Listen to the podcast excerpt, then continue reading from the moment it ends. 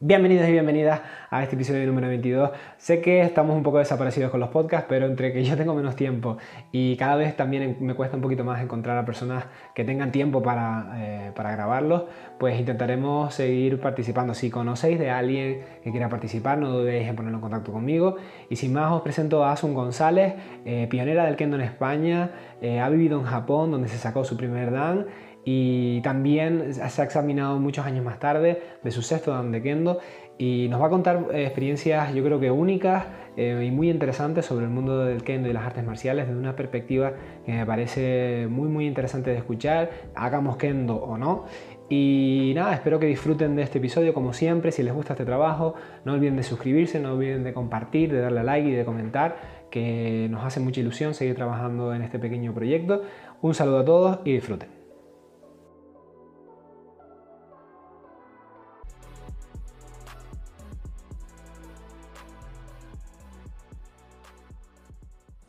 Bienvenida, Asun, ¿cómo estás? Muy bien, muy bien, Joshua. ¿Qué tal estás tú? ¿Todos bien? ¿Tu familia bien? Sí, todos estamos bien, eh, con nuevas restricciones aquí en la isla, pero bueno, no te voy a contar nada, que tú vienes de Madrid. Claro, eh, bueno, yo en serio que ahora mismo ya no sé todo lo que tenemos de restricción. Cada día preguntamos, ¿hoy qué, qué, hoy qué es? ¿Sabes hasta dónde tenemos de restricción? Pero bueno, es lo que toca vivir y hay que seguir para adelante y ser positivos y Exactamente. Pues muchas gracias, Asun, porque además sé que estás saliendo de un entrenamiento online, que ahora hablaremos un poquito. Y nada, te voy a presentar brevemente a las personas que nos estén escuchando. Estamos hoy con Asun González, que es profesora y alumna del Kendo Kewakai de Madrid, uno de los doyos más antiguos de Kendo de España y de Madrid. Y nada, Asun es sexto dan de, de Kendo y nos vamos a hablar hoy un poquito de muchísimas cosas eh, hay varias experiencias que yo he ido investigando sobre Asun por, las redes, que me gustaría tratar hoy con ella, si ella no le da vergüenza hablarlo. Y como siempre, Asun, eh, cada vez que traemos a alguien, pues me gusta un poco que nos cuentes cómo empezaste tú, ¿no? Si empezaste por el kendo, si fue tu primer arte marcial, o has ido evolucionando y acabaste eh, profesionalizándote más un poquito en el kendo o, o focalizándote un poquito más en el kendo. Esto, que nos cuentes cómo ha sido tu vida dentro del tatami. Muy bien. Pues bueno, yo empecé por casualidad, siempre lo digo, aunque luego siempre digo que no hay casualidades, o sea que el destino estaba ahí seguramente, ¿no? Pues eh, empecé porque me fui a Japón a trabajar y yo jugaba al baloncesto, entonces, y además soy muy deportista y era muy deportista.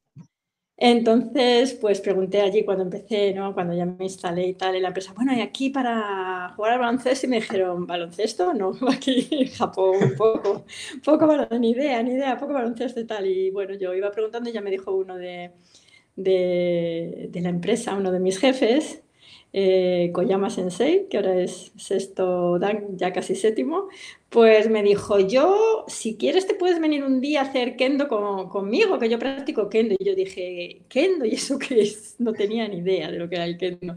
Y me dice, no, no, es un arte marcial y está muy bien. Y yo dije, yo nunca había hecho artes marciales.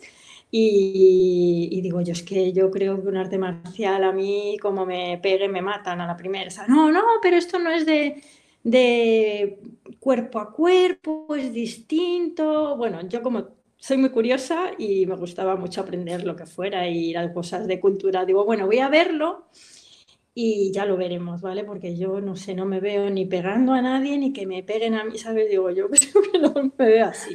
Total, que me quedamos un domingo porque iba los domingos a ayudar a un maestro a un colegio a enseñar a niños y dije, ah, pues vale.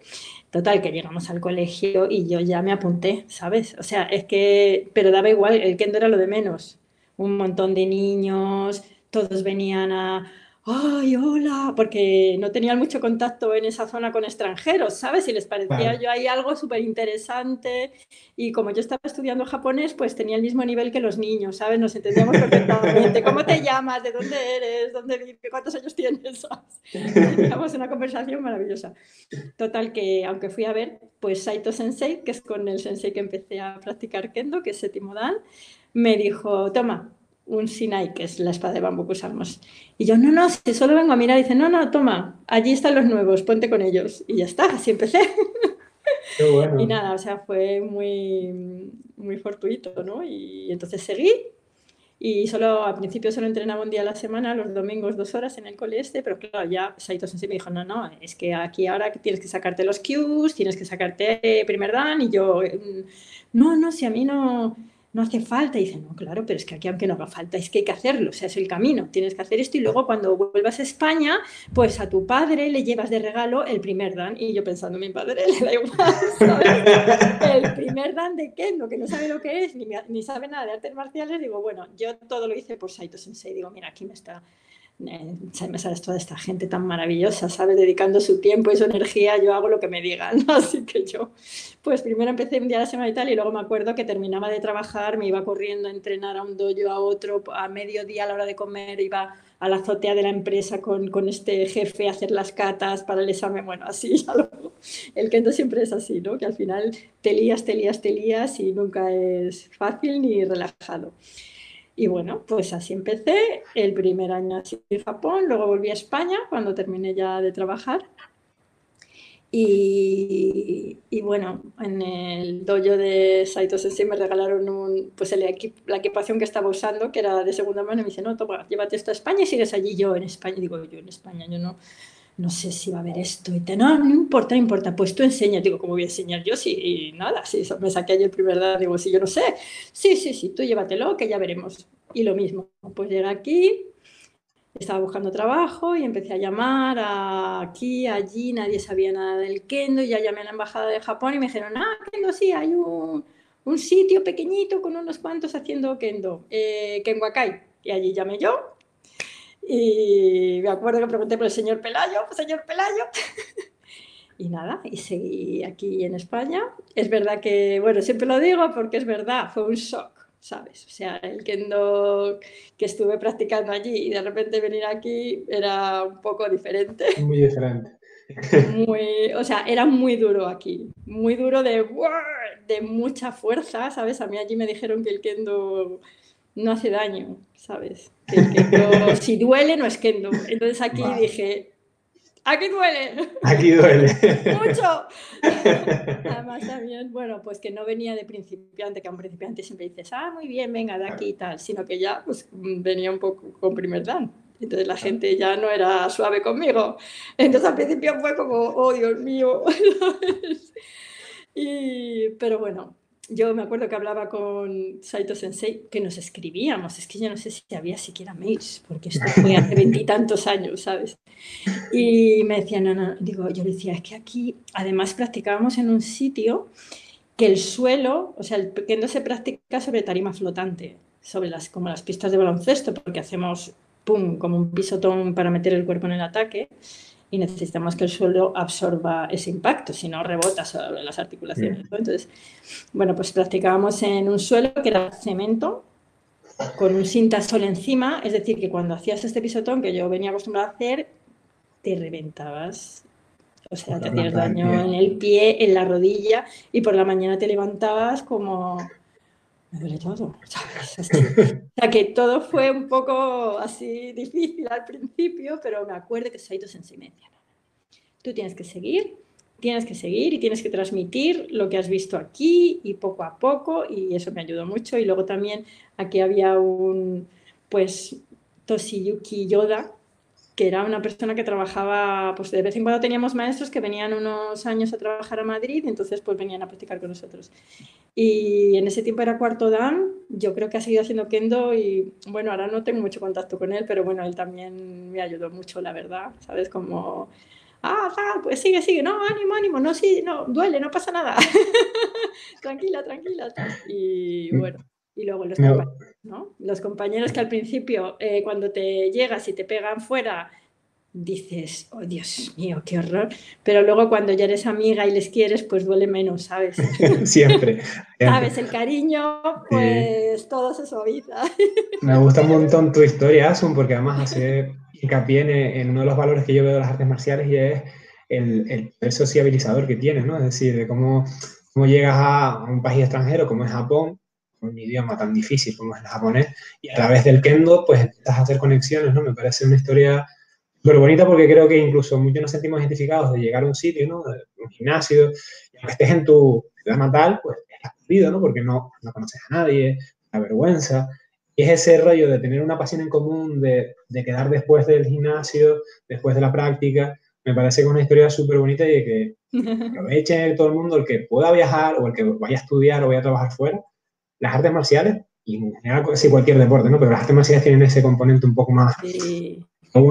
de, de, oye, apúntense algo y seguro que conocen gente súper maravillosa de distintas edades, de distintas nivel cultural, me parece, vamos, que, que, genial. Seguro que, vamos, que, esa época tienes un montón de, de conocidos que son eh, geniales, ¿no? bueno, sí, bien. Sí, a ver, lo que dices es totalmente así, ¿eh? Es que es cierto, porque, a ver, yo antes, yo empecé mayor, yo empecé a los 29 años, ¿vale? O sea, no ya con una edad.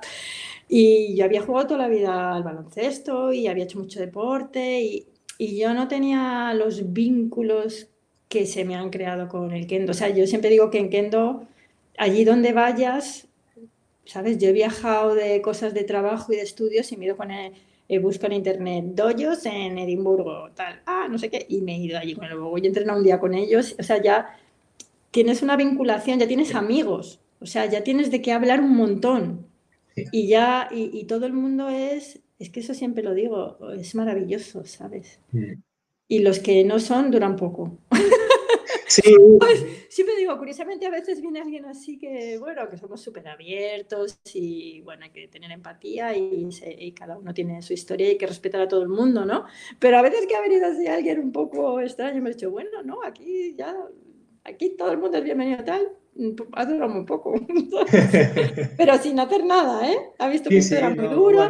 No, no, no, esto es muy duro. No, no, no, estáis ahí todo el día corrigiendo el pie, el pie, el pie, me voy, ¿sabes? Digo, bueno, claro, pues que las artes marciales es así, como muy repetitivo y... Sí, no, y está claro que, que, que, cada arte marcial tiene su, un poco su, su, su, público, ¿no? En el sentido de que, eh, pero yo creo que muchas veces y cada vez más distintos profesores y profesoras hacen las artes marciales un poquito más asequibles, ¿no? Y cada vez te abre más el abanico, ¿no? Y, pero, sí que es importante, eh, hay veces que hay que, también uno intentar integrarse, ¿no? Tú que no puedes llegar a una clase y, que las cosas se hagan a tu gusto, ¿no? Tienes que, tienes que un poco ver ese, ese, fluir entre el grupo y uno mismo, ¿no?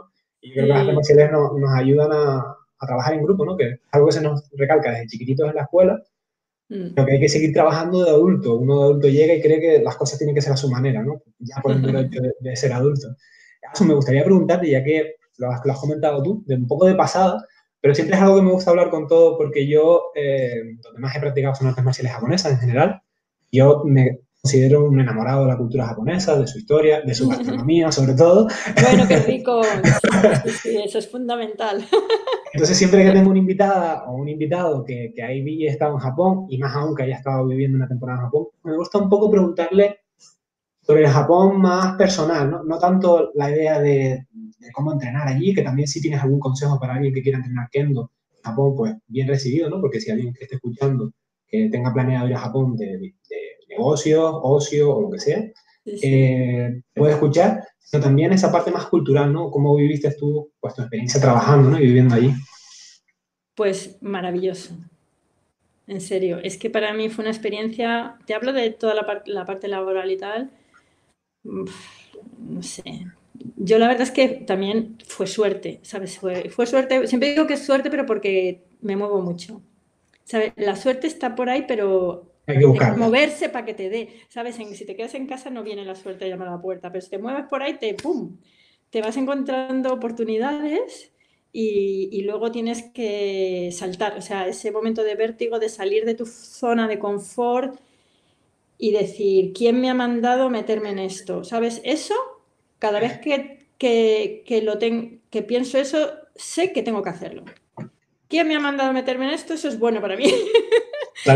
Hay que lanzarse y salir y tal. Y bueno, pues fue una maravilla. Y es verdad que he oído todo tipo de experiencias de trabajo, de tal en Japón, pero es que, mira, a mí me han tratado muy bien. Eh, tengo a mí, o sea, la empresa donde trabajé, cada vez que voy, voy a verlos, que hay otra gente y lo que sea, pero es que les tengo muchísimo cariño. Eh, no sé, todo el mundo me llevo a sitios, me invito a cosas, eh, he ido al teatro, he viajado a todos los onsen del mundo, templo, o sea, maravilloso, en serio. Es un sitio, y bueno, gastronomía, claro. a los españoles que nos gusta comer y, y y, probar cosas y tenemos una cocina maravillosa, tan, pues Japón, o sea, aunque no se parecen los platos, yo creo que tenemos muchas cosas en común, ¿sabes? Sí. la variedad, el arroz, las verduras, la carne, el pescado, o sea, buenísimo.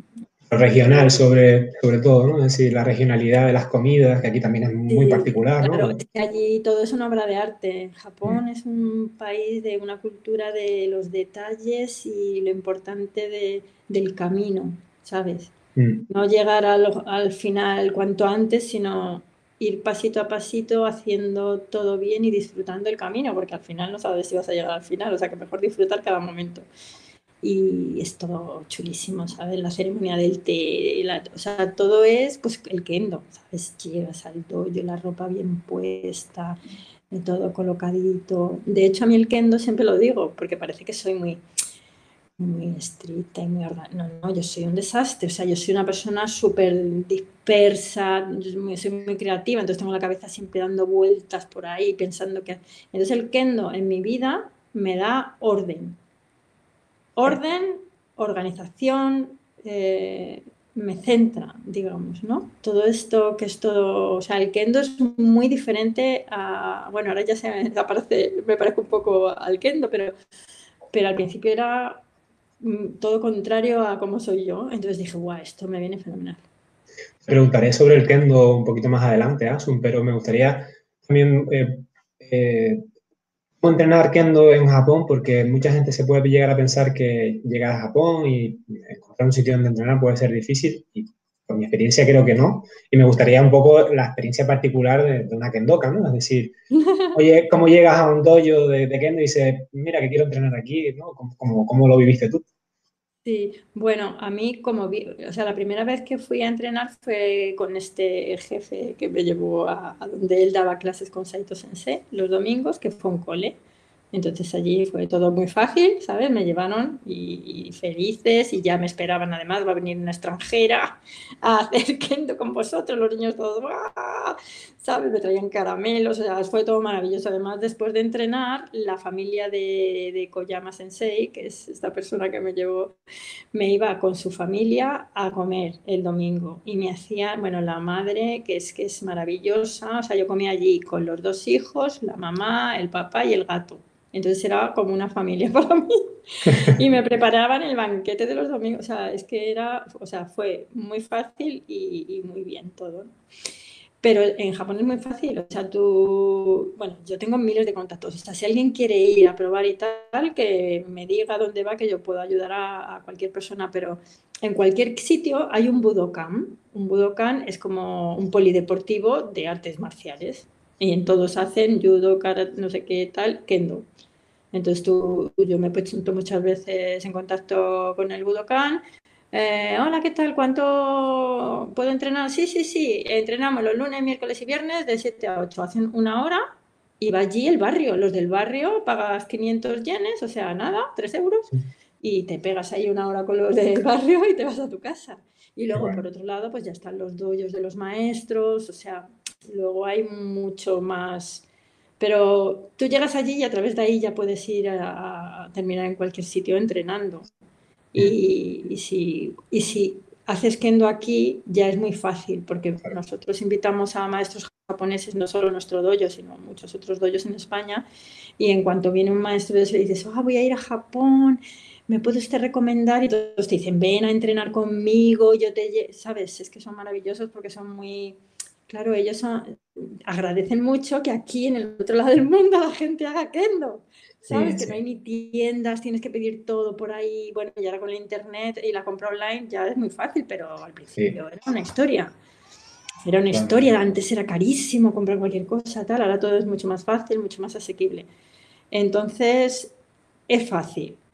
Y luego en España, bueno, no hay muchos sitios donde practicar, es verdad que no somos muchísimos, pero cada vez somos más y en las grandes ciudades hay, pues en Madrid tenemos cuatro o cinco doyos. Bueno, ahora todo está un poco complicado, no sé, algunos puede que ser que estén parados por todo esto, pero que hay, que hay, se puede practicar. O sea, en España y desde luego si vas a Japón es muy fácil ir a cualquier sitio del barrio donde se hace kendo aquí, ah, aquí, en este polideportivo municipal, ¿sabes? Como las actividades de, los polideportivos, ¿sabes? De aeróbic, no sé qué, no sé qué, pues kendo también Sí. sí, porque mucha gente tiene esa idea a lo mejor de, es verdad que es una cultura que no es tan cariñosa como la nuestra, pero después sí que son personas muy agradables, muy cercanas, que enseguida ya vayas a un polideportivo municipal, ¿no? Que sería un poco la relación del Budokan a algo que podríamos encontrar en España o a un gimnasio privado, ¿no? Como tú bien comentabas, Ansu, eh, son la gente es maravillosa. La gente ya maravillosa. Sí, y hablo de varias disciplinas, de kendo, decir, todo lo que son además los deportes japoneses, es como que te intereses por ellos, vamos, por lo menos lo, lo que he visto yo y a través de los distintos invitados e invitadas, todo el mundo tiene lo mismo, o sea, que ese miedo que podamos tener de, no sé, o timidez, quítenselo porque ya han escuchado muchas versiones de la misma historia, que es ese sentimiento de, oye, me siento arropado, me siento querido. Un poco has, has hablado sobre, sobre el kendo en España y me, me, gustaría preguntarte tu opinión, ¿no? Porque de kendo podríamos hablar largo y tendido, evidentemente, pero a mí lo que me interesa es eh, la opinión tuya, ¿no? Es decir, cómo ves el pasado, el presente y el futuro del kendo omitiendo un poco la, la situación actual, porque es verdad que, mm, como estamos es hablando... Sí, es un paréntesis porque después en Canarias estamos de una forma, en Valencia de otra, en Madrid de otra, ¿no? Como al final esto es por la autonomía, pues... Y para tampoco estar hablando siempre de... La idea de este podcast también es un poco evadirnos nosotros dos y las personas que nos escuchen un ratito de toda la situación actual. Entonces, pues tu opinión un poco de, cómo ha desarrollado el kendo en España, qué nivel estamos a nivel mundial, tanto de participantes como de nivel deportivo. Un poco eso, que nos pongas a los que no seguimos tanto el kendo de, cerca, ¿en qué, ¿en qué, punto estamos en España, si estamos bien, si estamos, hay que mejorar, si estamos en un buen camino. Pues bueno, a lo mejor no soy la que más sabe del tema, ¿no? Pero a ver, desde luego, desde que yo empecé hace veintitantos años, ha mejorado muchísimo el kendo en España, muchísimo, ¿sabes? Yo veo esos principios. ¿Y por qué ha mejorado mucho? Bueno, pues cada vez ha habido como más doyos donde se practicaba, o sea, más práctica, y porque tenemos la inmensa suerte de que tenemos maestros que vienen cada año desde Japón, o sea, maestros muy buenos, a enseñarnos, a darnos cursos, no solo desde Japón, que también tenemos maestros europeos amigos que con mucho nivel, ¿sabes? El nivel también está, por supuesto, en Japón es lo más, pero también hay un nivel europeo muy bueno en países como Francia, Italia, y tenemos maestros de allí que también vienen a darnos cursos aquí. Entonces, al final, bueno, quitando el paréntesis de ahora, es que al año, cada mes, igual hay dos cursos eh, buenos de maestros que vienen a enseñarnos de fuera, o sea, y luego aparte pues el entrenamiento de tu dojo, que, que, yo siempre digo que es lo más importante, o sea que con los cursos solo no, no se avanza, ¿eh? solo muy divertido y tal, pero luego hay el trabajo, o sea, lo que te hace avanzar es ir a tu dojo todas las semanas. Y es lo duro. Llegar tarde, cansado, coger el, la equipación de kendo, que es un saco con la armadura, o sea que no es... Me que no lo tenga en cuenta es como irse de viaje todos los días. Y ahora ni te cuento, o sea, nosotros ya estamos entrenando en el dojo cuatro días a la semana y pues tienes que ir, tienes que entrar por no sé dónde, tenemos el protocolo que estás 10 minutos de clase dedicado al protocolo de la temperatura tal, te tienes que, no te puedes cambiar en los vestuarios, o sea, pero, ¿sabes? Tampoco quiero evadir el momento de ahora. Esto nos está enseñando mucho. Es duro, pero yo creo que todo vale, las cosas duras siempre te aportan aprendizaje. Entonces, bueno, pues, y luego te aportan, bueno, pues, pues nosotros ya vamos al dojo, pero hemos estado en una época muy larga haciendo kendo online. que yo, Dios mío, todos se rían de mí. ¿Quién me iba a decir con lo que me quejaba yo de la tecnología, dejar las máquinas, venir al dojo, los móviles, ¿sabes? ¿sabes? Y digo, gracias a la tecnología nos hemos estado conectando y de hecho ahora aunque llevamos al dojo cuatro días a la semana, uno seguimos haciendo la clase online, porque los niños todavía no pueden entrenar, porque el cole donde entrenamos pues no, no, todavía no nos deja volver a practicar allí. por todas las restricciones, es lógico. Entonces, bueno, pues seguimos la clase de los domingos de niños, niños y todos bienvenidos, pues haciéndola online. Y bueno, pues gracias a la tecnología, de verdad, que, que muy bien. Lo que pasa que hay que volver al dojo. Sí, sin duda. Porque hay gente que me dice, no, no, pero vas a seguir dando cuatro o cinco veces clase online. Digo, no, no, ahora hay que venir al dojo. O sea, al dojo ya podéis venir. Ya sé que algunos todavía no pueden y con las restricciones se puede, pero el kendo no es online. ¿Vale? Gracias a, lo hemos podido hacer online, gracias a Dios, y hemos seguido vinculados y haciendo movimientos, ejercicios, tal. Pero eso no es kendo.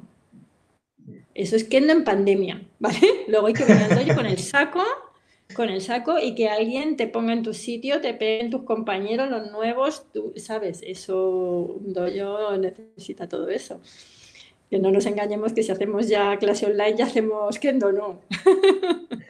Sí, yo creo que, que todos hemos aprendido a, a, valorar un poquito más la tecnología, ¿no? Yo me, reconozco que también eh, estaba en tu misma página, que muchos alumnos te llegaban con vídeos de YouTube y decían, oye, mira, yo soy esto, tal, y tú decías, ah, qué guay. Yo no me veía ni viendo esos vídeos de YouTube, sí, porque yo decía, está guay, pero yo ya son 20 años entrenando y yo ya estoy, sí, que yo cuando llego a casa estudio, pero estudio para dar clases, no para entretenerme, ni... Y entonces es ese rollo de de repente de decir, hostia, es que hay gente muy válida, es que es un refuerzo muy positivo y lo teníamos, todos los más mayores lo teníamos un poco más sí, para ustedes que están empezando, ¿no? Y al final ves y dices, no, no, esto es un error, esto, oye, se puede aprender mucho, ¿no? Mismo Kendo, me imagino, oye, es que te puedes ver mundiales de Kendo de hace 20 años para atrás y te los ves y tú dices, hostia, y esto yo lo tenía un poco más como para, la juventud, ¿no? Entonces, ¿eh? no sustituye, como dice Asun, yo, mm. y además tienes que apoyar a tu dojo local, porque es que si no al final, pues vamos a acabar desapareciendo, pero, pero sí es verdad que es un apoyo increíble. Y, por ejemplo, también esto que estamos haciendo hoy, Asun, yo creo que esto hace un año o dos. Mm, Nada impensable. Charlar con gente de distintas artes marciales, estar aquí un par de horitas charlando y aprendiendo unos de otros, yo creo que no, pero no por nada, sino porque a mí no me hubiera apetecido, yo creo que usted tampoco, ¿sabes? Hubiera sido un rollo de, claro. Eh, ¿qué? ¿No? ¿Quién nos va a escuchar? ¿O quién nos va...? Y da igual, es decir, yo siempre digo, eh, aunque no me escuche nadie, ya solo lo que yo saco personalmente de estas charlas, yo creo que es muy válido. Y, ya te digo eso. Es verdad que la tecnología, ay, perdóname, la tecnología bien utilizada es una maravilla. ¿Sabes? Porque yo sí que, aunque decía que no se engancharan tantos al móvil, y eso y lo sigo diciendo, ¿eh? O sea, el móvil está muy bien, pero si estás más de dos horas al día mandando WhatsApp, eso ya no está bien. Y, y yo estoy en Facebook, estoy en un montón de sitios y, bueno, pues entro de vez en cuando para ver algo o tal, pero no que se te pasen las dos, tres, cuatro, eso, claro, hay que organizado y bien utilizado, por supuesto que es, como tú dices, una maravilla, sí, sí. Y bueno, me he quedado antes un poco así, pues eso, del kendo sí que ha evolucionado mucho, gracias a cada vez más doyos y la práctica diaria, porque esto es lo que te hace mejorar esos maestros de apoyo de Japón, de europeos que nos, que nos ayudan, los maestros de España también, que viajan, bueno, vamos a un dojo, vamos a otro, también hacer, aportar nuestro granito de arena, intentar motivarles y dar pues un fin de semana de clase aquí o allí. Y luego, pues un nivel, yo creo que tiene un nivel muy aceptable y mejorando, ¿sabes? O sea, los campeonatos de, bueno, los campeonatos del mundo son un poco de japoneses, coreanos, ¿no? O sea, ahí estamos un poco más... No estamos muy mal, pero bueno, hay otros mucho mejores que nosotros. Pero los europeos, España ha ganado, sobre todo los, los, los chicos, ¿sabes? Han tenido muy buenos resultados de ganar campeonatos de Europa por equipos individual. Los últimos años hemos estado terceros, algunos sí, ¿no? Las chicas, bueno, van un poquito, ¿no? Un poquito por detrás, pero también, no sé, yo sí que veo que ha mejorado muchísimo, que ya estamos ahí, aunque países europeos que están por encima de nosotros, porque tienen más practicantes, porque tienen pues no sé, en Francia, por ejemplo, tienen a Yoshimura Sensei, que es octavo dan, pues tienen también los maestros, más maestros con más nivel pero en España también ya tenemos séptimos danes, o sea, todo va, va yo creo que con muy buena pinta y de mejorar. Y bueno, pues ahora la gente sigue practicando como puede. Nosotros llevamos para practicar una mascarilla quirúrgica, quirúrgica o deportiva, una mascarilla, y luego llevamos el casco con una protección de plástico aquí. O sea, a mí me dicen que tengo que practicar así kendo y digo, no es posible, ¿sabes? Me voy a desmayar. Pues ahí estamos. Y al principio costó, como que no podía respirar bien, y ya, ya estamos entrenando normal, ¿eh? Con todo esto. Y es más, se está apuntando gente nueva, o sea, tenemos un montón de gente nueva que se apunta a hacer kendo y han empezado a hacer con mascarilla un arte marcial. Yo alucino, yo a ellos el otro día les hacíamos la ola, decíamos, mira, que hayáis venido en una situación así y os metáis a practicar un arte marcial con una gente que ni siquiera sabéis si mm. van a tener la distancia, las medidas, o sea, que no sabes si te pueden incluso contagiar haciendo, y os habéis apuntado y habéis seguido y, bueno, yo en serio es que siempre lo digo, la gente que entra es una maravilla y los nuevos más. en serio, ¿eh? me parece increíble y sí, pues tiene muy buena pinta. seguiremos adelante y, y seguiremos creciendo y disfrutando, ¿sabes? Seguro. Y todo el mundo bienvenido. Un saludo para esos que están empezando. Bueno, maravillosos, ¿eh? De verdad, maravillosos. Mm. Sí. sí, ¿no? Y, y, dando ejemplo, al final, es lo que yo siempre digo, si nosotros somos capaces de hacer flexiones, hacer, porque hay deportes de contacto que directamente no se pueden hacer, como el judo, como el jiu-jitsu, que son cosas que, pues, bueno, no, no, podemos hacer, pero bueno, ya solo ir a hacer sentadillas con la mascarilla, que todo el mundo haga las cosas bien, yo creo que nos pone un poco en contexto y decir, mira, si soy capaz de eh, no hacer mi arte marcial al 100% quizás, pero sí hacer físico y me pongo la mascarilla, no tengo excusa para no hacerlo en otros lados donde es más sencillo, donde solo estoy caminando o estoy sentado o estoy esperando. ¿no? Entonces, ese ejemplo que se está dando por parte de toda la comunidad deportiva yo creo que, que es muy importante. Me gustaría también, Asun, preguntarte, eh, voy a hacer una pregunta al futuro, que porque Asun ha sido muy modesta y, no se ha incluido en esa participación en el progreso deportivo, creo yo, y me gustaría un poco preguntarte sobre cómo es vivir ¿no? dentro de una selección nacional, pero antes, una, que digas tu opinión personal, de, porque yo veo que eh, eh, el crecimiento del kendo es paralelo al crecimiento del karate, al crecimiento del judo, ¿no? Son quizás karate y judo deportes que llevan más años en España, pero que de resto, pero que no han absorbido, ¿no? Que muchas veces podríamos haber llegado a pensar que, bueno, que se iba a quedar el karate y el judo y que no iba a haber espacio para otras artes marciales, ¿no? Más minoritarias, y sin embargo vemos que no, que hay un montón de artes marciales que están creciendo, cada vez se practica más, se hace más deporte en general, y me gustaría un, un poco preguntarte, Asun, tu opinión personal, porque yo creo que también va muy parejo al auge ¿no? de la cultura japonesa en, España y, y, y, y cómo ¿Por qué? No? Es decir, yo no tengo una respuesta, digo desde ya, porque no veo yo por qué, pero me gustaría tu opinión personal, ya que has conseguido vivir una temporada en Japón, has vuelto. ¿Por qué a, muchos españoles, ¿no? a mucha gente de España le gusta la cultura japonesa y a través de la cultura pues empieza a interesarse por las artes marciales? ¿Cuál sería un poco tu conclusión ¿no? de, de lo que has podido vivir? Pues la verdad es que yo recuerdo que entró mucha gente en la escuela, ¿sabes? En Kenwakai, cuando la película del último samurai, ah, todo el mundo quería hacer kendo. O Kill Bill, o Zatoichi, ¿sabes?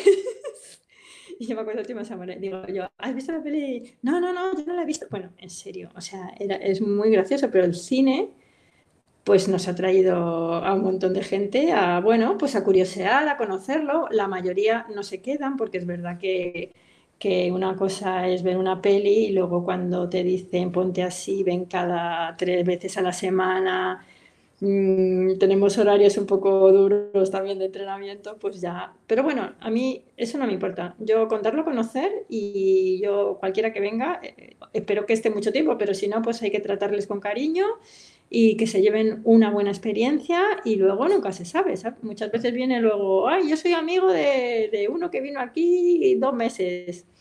O vienen luego, tienen un nene y ya pueden y se encuentran más libres y vuelven a practicar con sus hijos, ¿sabes? Esto es súper bonito y nos pasa, ¿no?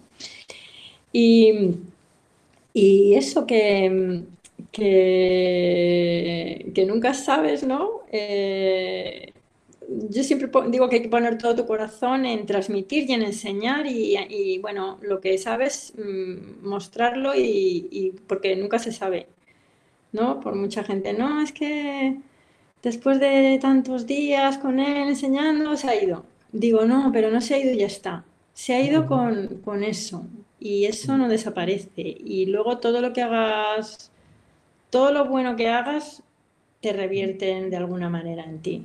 ¿Sabes? Hay que hacer todo lo que des para los demás, luego es bueno, buenísimo para, para uno mismo. Al final lo que te queda es lo que has dado. Sí, totalmente. Eso no. O sea, lo que te queda no es que tengo un móvil y un portátil, lo que queda es lo que has dado a los demás, ¿no? Entonces, cuanto más das y más das, al final es, yo que digo, es un poco egoísta, es para ti todo, ¿sabes? Y, mm y el cariño de la gente y todo esto, ¿no? Entonces, eh, bueno, mi experiencia un poco eh, es esa, ¿no? Que la, y luego los manga. El manga, los cómics japoneses. Esto también. Lo he conocido en un manga y vengo a probarlo. Digo, digo si de, este, bueno, en un manga, ¿verdad lo que va a durar? Digo, bueno, es que no se sabe, pero da igual. Aunque vengan dos días, no importa, aunque venga uno. ¿sabes? Bienvenido. ¿Qué quieres? ¿Tienes interés en conocer esto? Yo te transmito todo lo que pueda y, ya veremos. Entonces, a, los españoles es que, no sé, yo creo que a todos, incluso los que no te metes más en la cultura, la cultura japonesa es muy interesante. Mm. Es muy milenaria, muy, o sea, es que es todo bonito. Cualquier cosa que te cuentan y el Ikebana y tal, y, y este, relaciones más o menos con ello, nadie dice, oh, no, todo es interesante, es bonita, es infinita y a mí me encanta, o sea, me encanta Japón, su cultura y la gente, me, me fascina. Es que los quiero mucho porque me han tratado siempre muy bien y, tenemos mucho contacto porque siempre que puedo pues voy allí a entrenar con, bueno, no te he dicho, ¿no? Pero en España Takizawa Sensei, tanto su padre como, como como Takesawa Sensei, Kenji Takesawa Sensei, pues sigue viniendo desde hace 40 años a España una o dos veces al año a enseñarnos.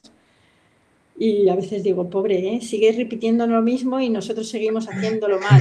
¿Sabes? Y él vuelve, setenta y tantos años, y vuelve, y para mí eso no, no, o sea, no, no tengo palabras para agradecerlo, ¿sabes? Porque cuando vienes de joven a dar clase, pues es hasta divertido. Pero cuando tienes setenta y tantos años es un esfuerzo muy grande. Muy, muy grande. Y esas edades, ¿sabes? Para luego recuperarte de ese viaje de... Y aún así sigue viniendo, ¿sabes? Eso, eso para mí es maravillas. Entonces, eh, no sé, yo estoy en ese momento de que me ha dado tanto el kendo, me ha dado tanto esa amistad, eh, conocimientos, cultura, conocer a personas, eh, esta familia que tienes en el mundo, ¿sabes? Tienes tu familia de tu dojo y tu familia de kendo mundial. O sea, tú puedes ir a mm. cualquier decir, hola, que hago kendo en España, que os puedo ir a entrenar un día, sí, vente, luego vamos a tomar algo, no sé qué, ¿sabes? Es que ya tienes amigos en el mundo entero. Pues es que esto, todo esto que he recibido gratis, pues no sé, o sea, no, no, siempre quiero devolverlo de alguna manera, decir, no, no, que tengo que hacer esto, venga, lo hago. Que hay cosas como, esto, ¿no? Digo, y, a mí, ¿para qué me quieren entrevistar? ¿Sabes? Si yo no soy nadie. Pero como tú decías, esto puede ser que anime a la gente o muchos están confinados y no pueden entrenar, pues ven a alguien de otra arte marcial y bueno, pues digo, mira, si algo puede aportar a alguien, ya está, pues lo tengo que hacer. Sí, porque yo te, yo me, pasó que yo empecé muy chiquitito en el tema de artes marciales y a mí me gustaba eh, cuando ya eras más adolescente, más que niño, pues ya sí que te invitaban, pero siempre eras una parte, a lo mejor estabas escuchando las conversaciones, ¿no? Y yo me acuerdo de más de pibe, eh, escuchar, Estar en, la mesa y escuchar a los mayores que tú y estar escuchando, ¿no? Y yo, aprendí un montón, es decir, pero no solo ya de cosas de dentro del tatami, sino también de fuera, ¿no? A lo mejor de repente hablaban de temas de autónomos, de impuestos, y yo decía, esto, ¿no? A lo mejor preguntaba. Entonces, la idea del podcast es esa, son al final, uno tiene una experiencia, uno tiene una vivencia y la tuya es única. y con tu experiencia hay muchas personas que se pueden sentir identificadas, ¿no? Entonces, eh, o motivadas o simplemente escuchar, ¿no? A alguien distinto a, a, a, la fuente de información que siempre tenemos, ¿no? Porque al final eh, hay personas que, oye, que, no pueden viajar, que solo pueden tener un contacto reducido, ¿no? Con, con, con su arte marcial. Entonces, oye, pues incluso aunque practiques kendo, si no puedes ir afuera, por lo menos traer a alguien de fuera, incluso virtualmente, no nos cuesta nada, ¿no? Es decir, más que el tiempo que perdemos aquí nosotros dos hablando. Entonces, yo creo que, que, que, ese es uno de los grandes valores de las artes marciales. Ya tú me gustaría preguntarte, porque, como digo, pasamos muy, de, muy por encima de, de tu participación, en, del papel que desempeñaste y cómo lo viviste, porque siempre creo que lo más interesante es eso, ¿no? La vivencia personal. Eh, participar ¿no? en, en, el proceso de una selección nacional en competiciones, que creo que has estado involucrado, entonces me gustaría, yo sé que, que, que, tiendes a la modestia y que, que, estamos un poco por encima pasando determinadas cosas, pero creo que es muy interesante eh, conocer de primera mano, tanto para las personas que entrenan Kendo como para las que entrenamos otras artes marciales, cómo es ¿no? una selección nacional por dentro, eh, qué se hace, qué no se hace, y un poco tu vivencia más personal, ¿no? Porque creo que muchos pueden, oye, pues, oye, pues qué guay, pues yo quiero optar a esto, y yo quiero intentarlo, ¿no? Y escuchándote a ti pueden tener una mayor idea de ¿no? cómo llegar ahí. Muy bien. Pues mira, yo la primera vez que participé en una competición internacional fue en el, creo que fue en el Mundial en Kioto. ¿Vale? O sea, yo ya me había vuelto a España y bueno, pues era el Mundial de Kioto. A lo mejor llevaba ya aquí dos años, o sea, poquito, ¿eh? O sea, ya llevaba haciendo kendo unos añitos, pocos. Y de repente surge esta oportunidad. Y bueno, yo creo que nos lo teníamos que pagar prácticamente nosotros, pero bueno, de repente me dijeron, oye, que si quieres ir a... Y yo, yo, flipé. Digo, pero si yo con mi nivel y dicen, ya, pero bueno, a ver, yo pude ir a eso porque no había chicas en España casi haciendo kendo.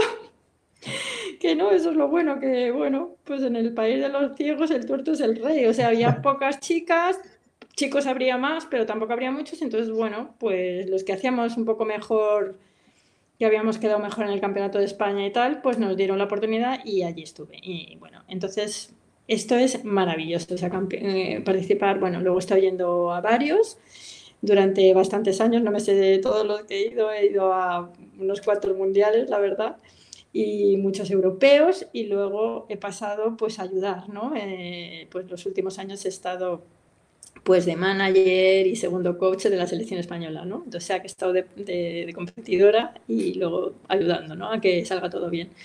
Y es una maravilla, porque, a ver, es verdad que las artes marciales siempre decimos que lo que importa no es ganar o perder, tal, pero es verdad que cuando, cuando eres joven, la competición es una motivación muy grande. Entonces, se trata de mantener a la gente motivada para que esté muchos años y luego llega un momento que ya pues ya va quedando por pues, la competición contigo mismo, ¿no? De intentar mejorar, de intentar ir a entrenar, tal.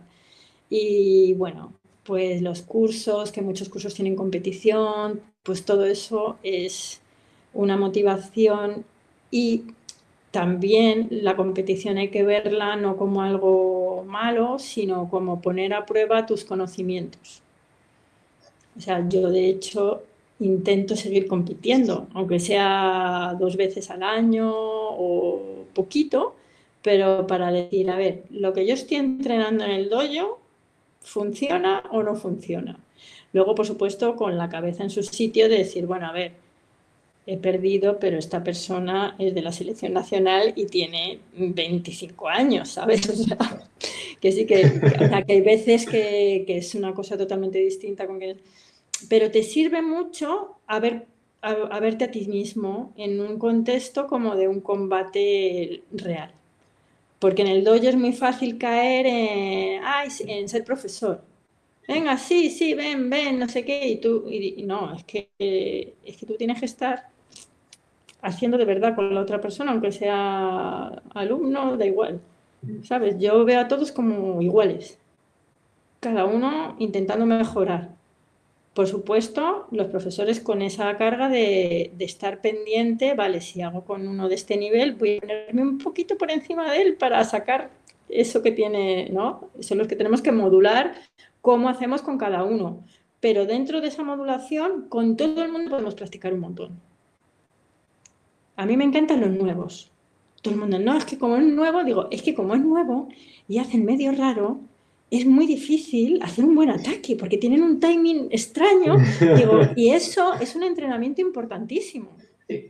Importantísimo para cuando alguien te, cuando te, encuentres a alguien que hace cosas, alguien con mucho nivel que hace cosas que no están en tu, ¿sabes? En tu, poder adaptarte y modular y hacer una técnica bien contra cualquiera, ¿sabes? Claro, es más fácil hacer con uno que hace súper bien de tu nivel.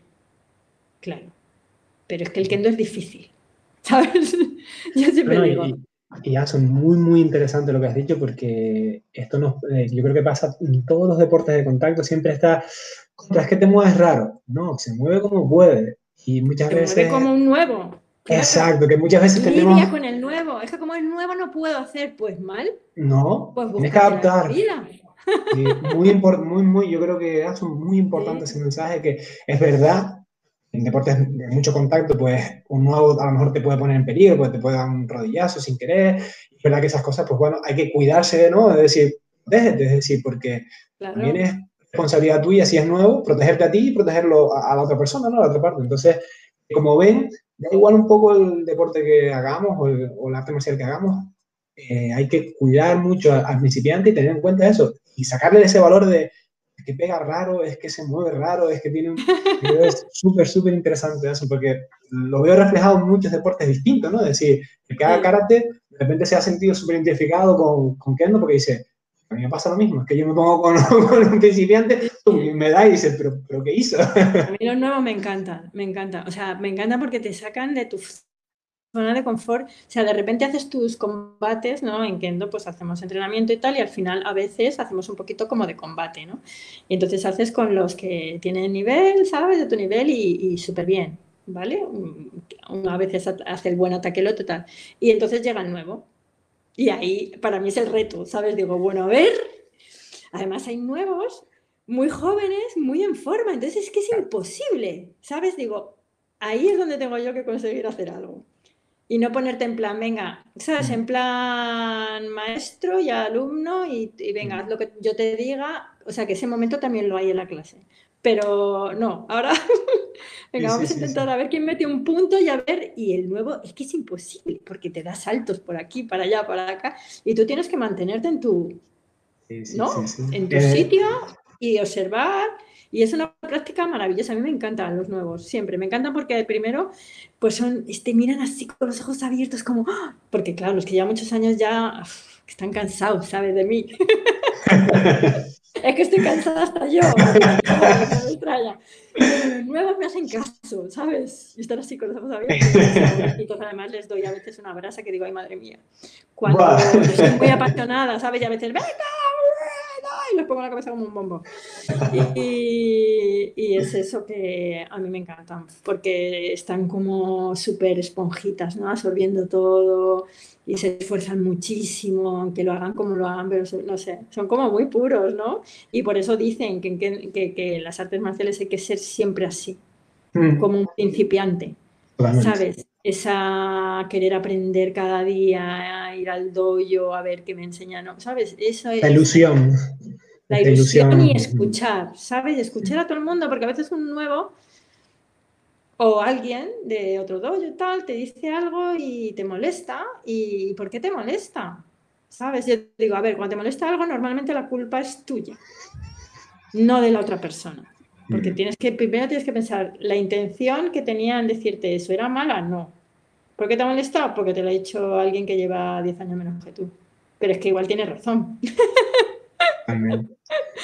¿Sabes? No, está, es muy guay, no sé, a mí todo el mundo y los niños, los niños son maravillosos. Bueno, pues cuéntanos un poco, Asun, porque siempre también me encanta eh, personas que dan clases no solo adultos, para mí tienen un valor esencial en las artes marciales, no solo por, por pasar el testigo, ¿no? porque muchas veces eh, creo que es interesante que, que, los alumnos tengan contacto con artes marciales desde chiquititos, porque te forma, eh, la primera arte marcial te va a definir muchísimo como persona, como individuo, y un poco, pues ya que lo has sacado, eh, tus conclusiones o tu opinión ¿no? del tema de dar clases a niños y la diferenciación que tiene con dar clases a adultos, porque en mi opinión, la verdad que son como dos mundos aparte, a veces, a veces se juntan, ¿no? A veces hay cosas en común. Entonces, un poco que nos cuentes eso, tu experiencia con los niños, porque para mí es un mundo súper, súper interesante. Sí, pues mira, los niños es que son maravillosos, ¿sabes? Es verdad que hay que poner mucha energía en las clases porque se mueve mucho. y además, pero es que en no solo se mueven mucho, es que llevan un palo en la mano. ¿Sabes? Porque el judo, el karate, pues bueno, igual se empujan, ¿no? Pero aquí como le rey un palo a la cabeza al otro y no lleva puesto el casco, tenemos un problema, ¿sabes? Entonces tienes que estar ahí como mandando todo, yo todo el rato digo, siempre hay que tener todo el rato ocupados haciendo algo porque si no la lían, ¿sabes? Le dan a otro las piernas, ¿sabes? Entonces, bueno, los niños son, no sé, es que son puros, ¿sabes? Es que no tienes que explicarles nada. Yo siempre le digo a los nuevos, mira, tú no, me, tú no me escuches, ¿sabes? Tú me imitas, porque así como aprenden los niños. Por eso aprenden tan rápido, porque por imitación. Aunque por desgracia a veces la imitación dices, Dios mío, me está imitando y no, y no lo hago bien. ¿Sabes? claro, te hace hacerlo mucho mejor, porque como lo hagas mal, el pobre niño va a terminar haciendo como tú de mal. Y bueno, esto no solo los niños, los mayores también. Entonces, pues nada, a un niño le dices, haz así, pumba, y coge y lo hace. Digo, así hay que aprender, sin pensar, que si 45 grados la mano tal o el pie estirada la pie. No, tú me miras y me imitas y así aprenden los niños. Y es que da igual, ¿sabes? Es que luego olvidan igual de rápido, ¿sabes? si no vienen, de repente vienen otro día y dicen, ¿eh? ¿Cómo te llamabas? Pero es una maravilla, ¿sabes? Aprenden todo de forma tan natural y, y bueno, pues luego lo que te digo, que a veces te dicen cosas que dices, es verdad ¿saben? Son como también hay que aprender de todo, ¿sabes? El, el, dojo yo creo que es como una familia allí, bueno, que los profes son los profes, lo, cada uno ¿no? está en su momento, pero hay que aprender de todo y escuchar los comentarios y reflexionar mucho y, y bueno, tener mucha empatía, intentar eso, llevar el grupo de forma muy positiva con las aportaciones de todos. ¿no? Manteniendo siempre, por supuesto, el respeto y, la disciplina de las artes marciales. Entonces, mi experiencia con los niños, bueno, yo la verdad es que llevo enseñando a niños un montón de años. Y entonces no es fácil, pero no es fácil, perdonadme, por culpa de los padres. Y perdón también. Vale, porque yo no, yo, no, yo lo digo, yo soy una madre soltera sin hijos, o sea, yo no tengo niños mis niños son los niños de Kendo, los niños, bueno, tengo una tienda, ¿no? Que doy ahí talleres también para niños, o sea, mis niños son los niños de los demás, entonces está fenomenal porque yo los, los disfruto en las clases y luego se los llevan sus padres a casa. Entonces yo sé que, que tener niños, bueno, que, que, es duro la logística en estas ciudades grandes, sobre todo, de actividades, de que le metemos en 20.000 cosas, tal. ¿Qué pasa? Pues que apuntan al niño a Kendo y el niño viene una semana sí, otra no, otra sí. Claro, y luego me dicen, no, es que no está motivado. Digo, ya. A ver, el niño no puede dejar de venir a Kendo. O sea, Kendo es como una asignatura más que tú quieres para tu hijo porque además aporta mucho que un niño haga un arte marcial. De hecho, a veces ha habido cursos, que hemos tenido cursos, empezaban un viernes en otra ciudad y pues los juniors que teníamos, eh, pues salíamos a las dos y no, es que tiene colegio por la tarde, digo, bueno, pues puede, a ver, si es un examen y eso no, pero puedes pedir en el colegio que salga antes. No, claro, es que, digo, no, es que un curso de kendo de un maestro que viene de Japón no está perdiendo nada al niño. ¿Vale? No te estoy diciendo que el niño pida salir dos horas del cole antes un viernes para tumbarnos en un parque, ¿vale? Sino para ir a otro curso que le va a aportar muchísimo. Bueno, esta historia, ¿no? Entonces, bueno, pues sí, vienen los niños, tal, no vienen, total, que de repente digo, mira, voy a hacer, que llevo unos años ya, Kendo en familia. Porque yo le preguntaba a los niños, ¿sabes? A los papás le preguntaba, pero ¿por qué no? No hablo de todos, ¿eh? hablo de comentarios. Sí, generalizando. ¿Por qué no? Ay, que no habéis venido. Bueno, yo siempre con muy buen carácter porque cada uno tiene su, su vida, ¿no? Y nunca sabes lo que tiene cada uno detrás. claro que no, os hemos hecho de menos el viernes pasado y el anterior. Ay, no, es que el niño, los cumpleaños, qué agenda tiene el niño, es que claro, tal. Y luego le preguntaba a los niños, ay, te echo mucho de menos. No, es que mi padre tiene golf los viernes y claro, no me trae. ¿Vale? Entonces yo decía, a ver, ¿qué puedo hacer? Porque no se trata de, de, enfadarse ni nada, sino se va a sitio. ¿Qué puedo hacer? Yo siempre es, ¿qué puedo hacer para cambiar esto? Entonces dije, ya está, que en familia. Se apuntan los niños con los padres o con uno del padre o la madre. No es obligatorio, pero voy a abrir esto. Entonces, bueno, esto es maravilloso. De hecho, hay niños que no les gusta mucho el kendo, pero a los padres les apasiona. Entonces vienen, no, yo vengo por mis padres. Y digo, muy bien. que es que les gusta a ellos más que a mí. sí, sí, sí, sí. Luego se lo pasan muy bien, ¿eh? Lo que pasa es que les da pereza porque se está muy bien en casa ahora. Antes, cuando éramos pequeños, cuando yo era pequeña, que tengo más años que tú, si no salías a la calle no jugabas. Claro. Jugabas con tus hermanos, tal, pero la, para, para jugar salías. Ahora en casa se juega de maravilla. Coges una maquinita, juegas en línea, juegas a un juego anormal ahí de repetir 20 veces lo mismo, te creen encima los padres, ¿sabes? Se creen que son los niños súper habilidosos cuando lo que están haciendo es atontarse con las máquinas. Eh, me desconecto cuando me canso, o sea, ni siquiera tengo que terminar la partida con mis amigos, no, o sea, entonces, pues en casa se está muy bien. Antes si no salías no jugabas, no te divertías. Entonces, es normal que les cueste salir de casa, porque yo noto que hay niños que, que no, es que no quiere ir, digo, pero ¿cómo que no quiere venir? Es que le he preguntado, digo, es que a un niño no se le pregunta si quiere ir a clase. A un niño, si le apuntas al cole, tú le preguntas cada mañana, ¿quieres ir al cole, cariño? No. No. Entonces yo creo que es que un poco hay que centrarse los mayores también. el niño está apuntado aquí. Hombre, con el paréntesis de ahora que no tiene nada que ver, ¿vale? Que ahora no se puede, ¿sabes? Ahora no se puede pedir nada a nadie mm. de forma estricta, ¿no? Pero digo, en la normalidad. No se puede preguntar al niño si quiere ir, si está ahí en casa tan feliz con sus juegos y tal, ¿cómo va a querer ir a, algo? Pues no, no quiere. Sí, la, si te apuntas a algo, a que no también, o ayudo o lo que sea, si te apuntas los viernes, los viernes, una hora antes, vamos, coge las cosas que nos vamos, no quiero nada, ni caso. Mm. No, hijo, estamos apuntados a eso. A ver, si luego ves que no le gusta de verdad durante tiempo te lo dice, pues igual hay que borrarle, porque yo siempre lo digo, si no quieren, tienes, yo soy de los padres, es mejor que lo deje ya antes de que coja manía.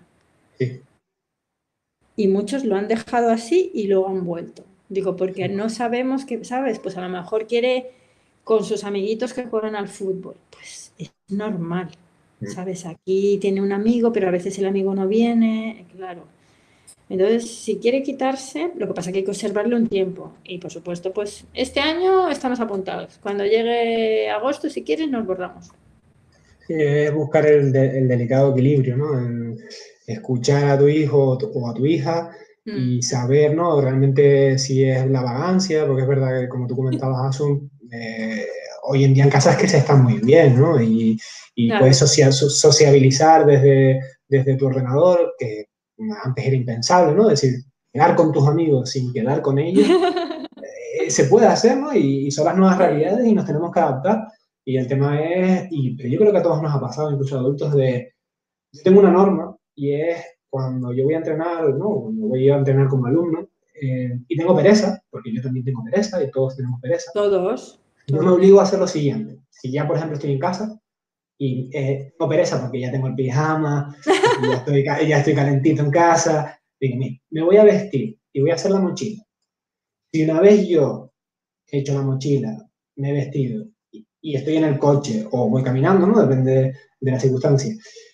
Y sigo estando que yo digo, mira, es que no me... Digo, mira, es que a lo mejor ese día, pero normalmente una vez después de que me he visto y me aseo y me pongo la mochila y hago a caminar, si nunca me doy la vuelta. Es muy, muy Es decir, y, me, y cuando llego al gimnasio y hago la y digo, era solo ese... Es pasar ese momento que... Sí, sí, sí, sí, sí. Sí, sí. sí, Y uno como adulto puede tener la fuerza de voluntad de, no, venga, voy. Y ya digo, yo siempre lo digo, muchas veces ves a un alumno que entra, ¿no? Ya adulto, lo ves con una cara hecha polvo porque ha tenido un día horrible en la universidad o en el trabajo, y de repente según va pasando la clase se le va quitando la cara, se le va quitando la cara, y sale con mucha más energía, aunque está más agotado físicamente, ¿no? Pero sale con esa energía de, y rara vez te arrepientes. Otra cosa es que, oye, es verdad que llegues al gimnasio y a lo mejor tienes una lesión, o has tenido un día realmente duro, y, si no te apetece, si es verdad que esos días, bueno, lo saltas y para cogerlo con más fuerza la siguiente semana y, y pegarte tres meses sin fallar, ¿no? Pero sí que con los niños es más complicado porque, claro, ya no, no, tienen ese raciocinio, sino que hay dos mentes que luchan, ¿no? Padres, tutores e hijos, ¿no? Y ahí estamos nosotros en medio intentando ver cómo cuadramos. Pues te digo que esto del que no...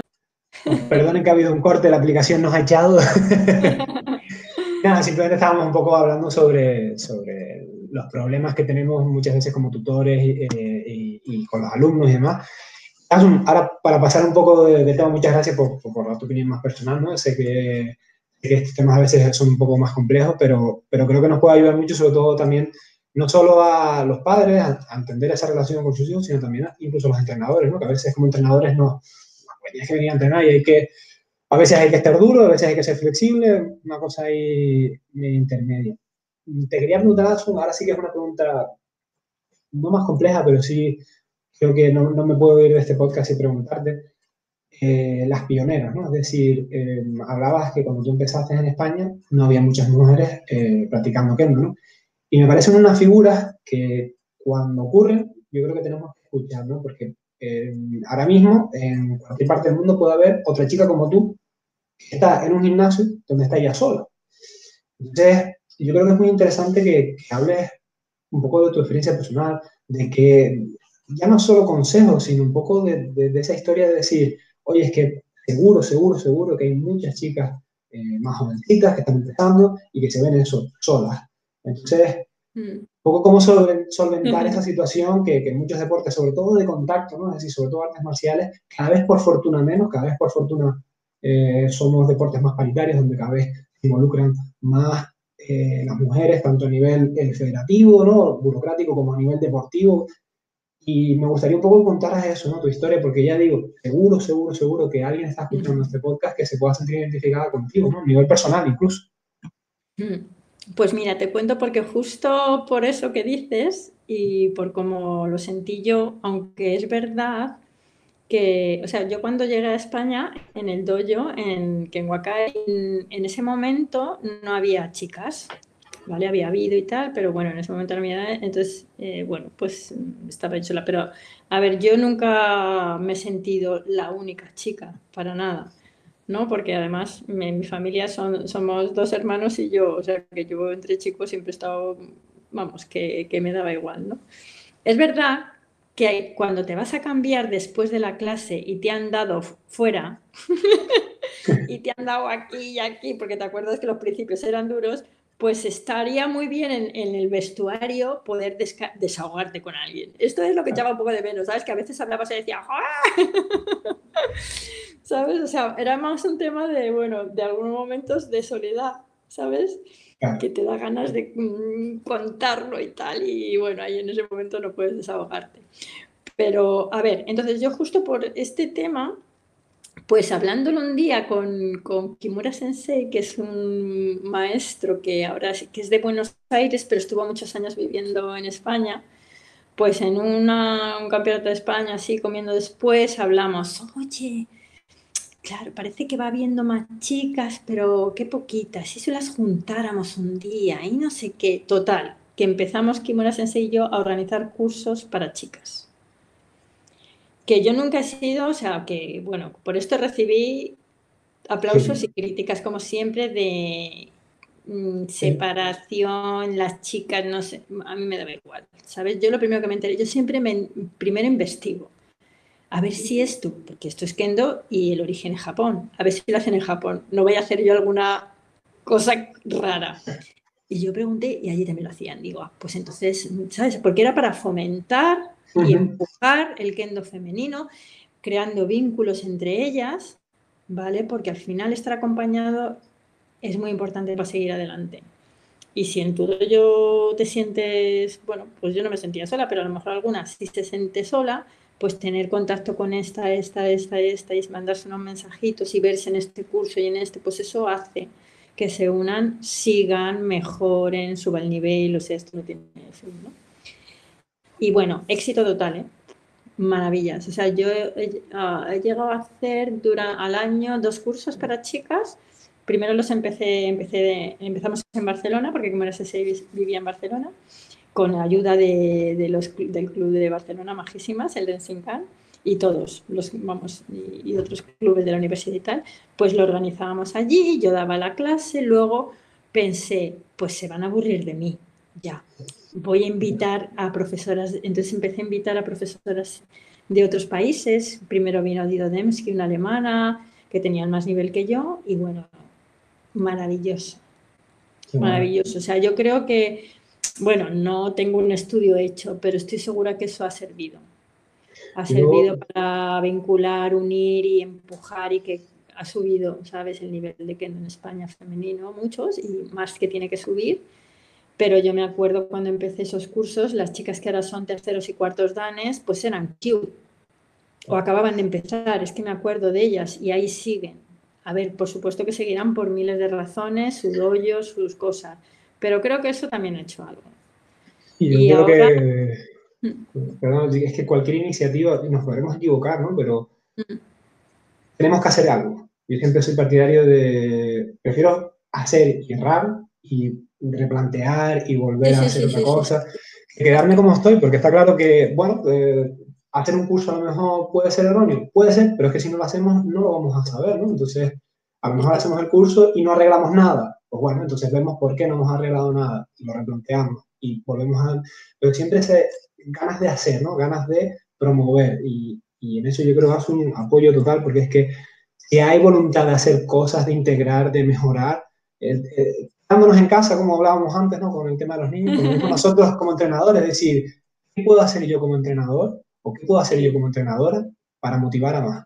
Yo, y yo fallaré, es decir, haré una cosa y vaya, perdón la expresión, vaya mierda. Y no pasa nada. por lo menos lo he intentado. Sí, sí, por lo menos he intentado. Es importante tener ideas y, y, bueno, a veces, ¿sabes? Hay que hablar con otros también que llevan tiempo para juntos mm, tener ideas, ¿sabes? Porque a veces a ti, pues igual estás en un momento ahí que no se te ocurre nada y tal, y hablando, pues surgen ideas y lo que tú dices, y probar. Unas son mejores, otras peores. Yo lo que siempre a mí me gusta, yo tengo muchas ideas y a ver, no, son buenas, seguro.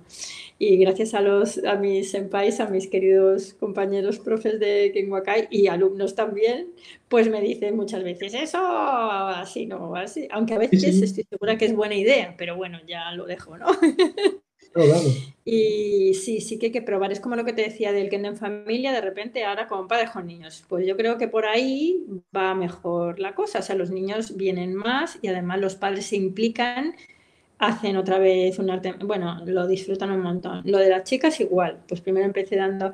Lo importante es ir como innovando siempre, que no es fácil en un arte marcial, ¿sabes? Porque primero empecé dando los peces yo, luego empecé invitando a otros, luego pasé ahora, pues hemos estado unos años que eh, en unos, hemos invitado a un maestro a Madrid, pero le he dicho que venga con mujeres, o sea, un curso para mujeres, pero que sea, pero que vengan mujeres y hombres, ¿vale?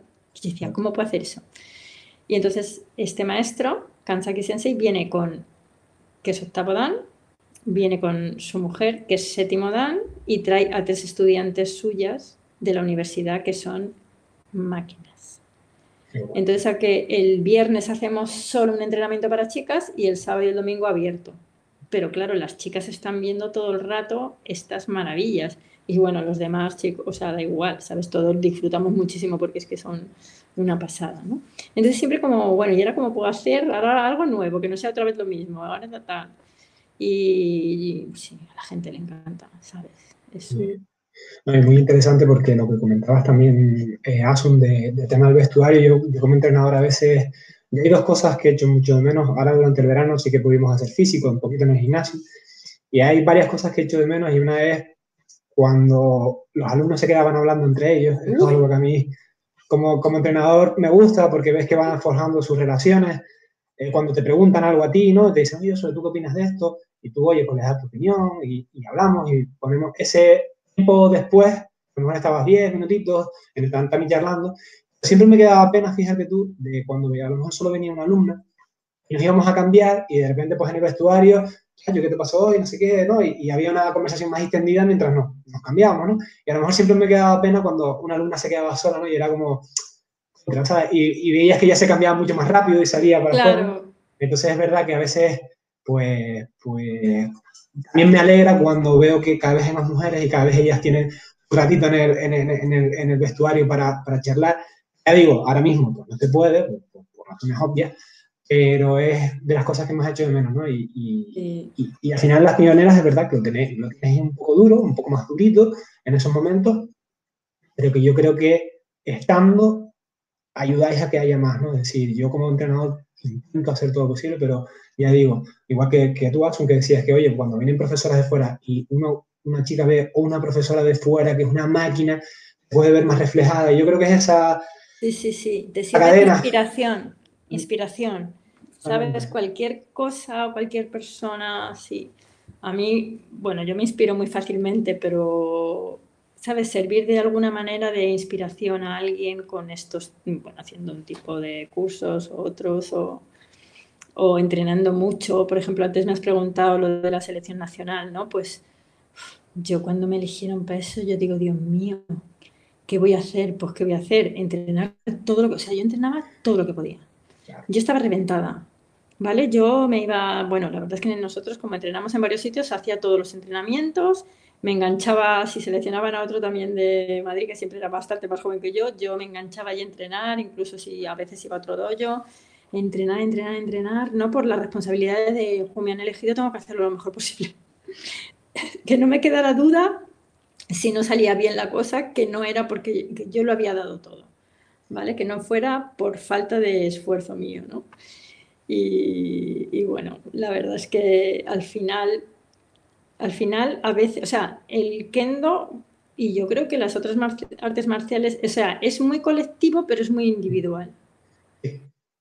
O sea, tú no puedes ir solo por los demás, a que me enseñen, a que me digan. Tienes que ir cultivando algo dentro de ti mm.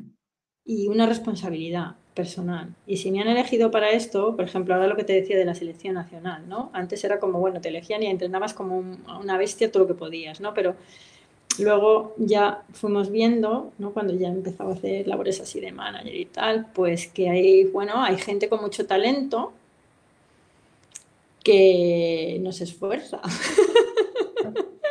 Sí, sí, sí, pasan, todos los deportes. Claro, esta gente es maravillosa y les queremos mucho, pero no es justo que una gente, una persona que no se esfuerza eh, tenga acceso fácil a la selección y otro que se está matando, que también tiene bastante nivel, aunque no llegue al talento, se quede fuera, ¿sabes? Es como es, en un arte marcial, ¿cómo lo explicas esto? Complicado, ¿no? Donde pones el baremo en, los resultados deportivos. empezamos a hacer, bueno, empezamos hace unos años a hacer una liga para hacer la selección nacional que es que se eh, juntamos como a los mejores de todos los dojos, que los van diciendo los profes y tal, y lo vamos viendo, ¿no? Porque nos movemos a, competiciones y tal. Pues se junta pues, a un número de pues más chicos, porque es que hay muchos más chicos, la verdad, pues 30 chicos y 15 chicas o 20, y bueno, lo hemos ido variando. Y hay dos convocatorias eh, en el año y hacen combates todos contra todos y los que quedan más arriba son los que tienen acceso a estar seleccionados. ¿no? Y luego el campeón de España, bueno, también se le coge, tal, tal, tal. Entonces hicimos eso y mucho mejor, era todo como más justo, ¿no? Y para la vista de todos, o sea, una cosa cuando está bien hecha tiene que todo el mundo verlo bien, ¿no? Si mm. al final todo el mundo lo ve mal, algo lo estamos algo está haciendo mal. Y entonces, ahora el paso siguiente que hemos pasado por el tema que te contó de los talentos, es no solamente son los resultados de la liga, sino nos tienen que mandar los días que entrenan a la semana. Está bien. O sea, tienen que haber entrenado mucho también. Una ficha técnica, por así decirlo. Mm. Eso está muy bien. O sea, cuántos días, cuántas horas cada día, a cuántas competiciones, a cuántos cursos voy, tal. Entonces, luego cuenta todo. La posición de la liga, en el campeonato de España y los entrenamientos. O sea, si has quedado muy bien en la liga, pero no has entrenado, no puedes ir. es como contabilizar, por así decirlo, el interés que tienes. Sí, el esfuerzo, ¿sabes? Porque puedes tener mucho interés y no esforzarte nada. Totalmente, totalmente. O sea, es que realmente, pues hay gente que lo que le interesa es ir al, campeonato internacional, pero no le interesa mucho mm, sudar tres días o cuatro a la semana en su dojo. Claro, es que eso no es muy interesante a veces, ¿sabes? Es, es que es duro. Es duro. Eh, un arte marcial, los artes marciales son, son especialmente duros, ¿no? Hay mucho compromiso y disciplina y respeto, ¿sabes? Hay unos componentes ahí muy importantes, ¿no? Y nada, está muy bien, estamos todos muy contentos. Así como pues apretando un poquito más, ¿eh? Pues ahora esto también, ahora esto también. No, está claro que, la responsabilidad de, seleccionadores y entrenadores es muy grande y al final muchos baremos y es lo que digo, es probar cosas, lo que hablábamos antes con el tema de ¿no? los cursos para mujeres, pues probar. no pruebas no sabes nunca va a funcionar, si no va a funcionar, qué resultados va a tener a corto, medio y largo plazo. Mm. Puedes fijarte ¿no? en estudios, en otras disciplinas, si hay estudios académicos, puedes leer, pero yo creo que también las artes marciales es la ciencia empírica. Se hace y vemos si funciona o no. teóricamente, y yo digo que tengo un canal de YouTube donde no puedo enseñar artes marciales porque no me puedo agarrar con nadie, y podemos seguir aprendiendo en el plano teórico, sin duda. Después el plano empírico de, oye, vamos a hacerlo, lo mismo como organizadora ¿no? de, de, un evento o como organizadora de una selección nacional. Al final tienes que ir probando, tienes que ir viendo qué funciona con tu grupo, ¿no? con la generación. Porque lo mismo lo que te funcionaba hace 20 años ya no funciona porque son generaciones totalmente distintas. ¿no? Normalmente, antes de, antes de ir, no tengo una última pregunta.